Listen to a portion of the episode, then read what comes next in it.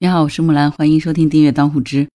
这次王思聪又上热搜了哈，当然这次热搜不是因为他又新交了什么女朋友，或者是又花了多少钱。不过这次他应该是会花钱，但是呢，花钱的目的不是为了买东西，而是可能要跟被打者达成和解。呃，凌晨四点的时候呢，在南京西路有四个成年男子对陈某进行了围殴。事后呢，这个陈某报案了，经过司法鉴定，陈某的左侧鼻骨骨折。面部多处擦挫伤及挫伤，综合评定为轻微伤。而打人的四个男子呢，本来应该受到行政拘留，但是现在呢是暂缓拘留。啊，这不是拍电影啊，这是发生在一月十一号真实的故事哈。打人的其中一个人呢，就是万达太子王思聪。当然，王思聪打人这件事儿呢，一出来迅速就登上了热搜哈。这件事儿最魔幻的一点，不是说他能不能置身事外，而是评论区里面。有人哭着喊着留言：“为什么被打的不是我？”还有人表示说：“谢谢你，请你也打我一次吧。”那我们先来看看这件事到底怎么回事啊？一月十二号的时候，上海静安突然公布了一则警情通报。通报中说呢，十一月十一号凌晨四点四十分，静安公安分局接到报警，有人称自己被四个人打了。被打的原因呢也很简单，这个报案人是陈某，打他的四个人说，在等朋友的时候呢，发现这个陈某在拿手机拍摄。这四个人随即就找陈某理论，希望他不要再拍了。但是陈某说他没有拍。总之呢，几个人聊着聊着，突然就吵了起，吵了没两句呢，四个人当中的王某和孙某就动了手。陈某被一拳打到了面部，鼻骨骨折，瞬间倒地。四人中的另外两个人呢，见到这个情景呢，也没有劝架，反而呢加入了战斗，就是上演了一波四打一的这个好戏哈。根据这个警情通报是这样说的：后来呢，警方火速赶到现场。将打人的四个人呢带回到警局，并根据《治安管理处罚法》呢，对存在殴打他人违法行为的这个王某某、孙某某要做出行政拘留七天，并处罚金五百元的处罚决定；对存在殴打他人违法行为的魏某某、于某某做出行政拘留五天，并处罚款五百元的处罚决定。不过呢，现在因为王某某等四个人对公安机关作出的行政处罚决定决定啊提请行政复议，所以公安机关依法对王某某等四人暂缓执行行政拘留。下一步，公安机关将依据行政复议结果依法执行。什么意思呢？这个你看这个警情通报哈，本来呢就是根据治安管理处罚条例，要对这四个人分别行政拘留七天、行政拘留五天、罚款五百元的这样的一个处罚。但是呢，这四个人在警察局待了没一会儿，就请了律师来申请了行政复议，然后呢就回家了。你是不是也有点好奇啊？说行政复议是什么呢？为什么说需要拘留的人可以逃脱法律的制裁呢？具体的这个行政复议的定义啊，你可以上百度上去查一下。咱们简单说一下呢，行政复议就是向行政复议部门提出重新复查一下这个行政处罚是不是正确。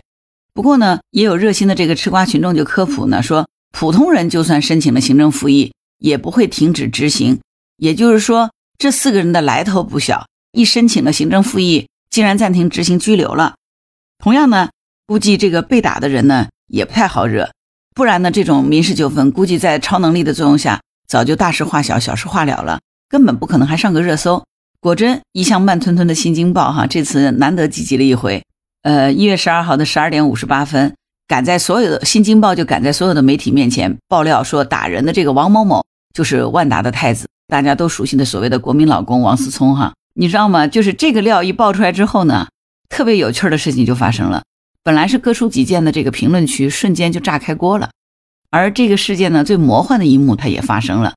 起初没有爆料出打人者是谁的时候呢，评论区的评论基本上都是“有钱就能为所欲为吗？还有王法吗？还有法律吗？”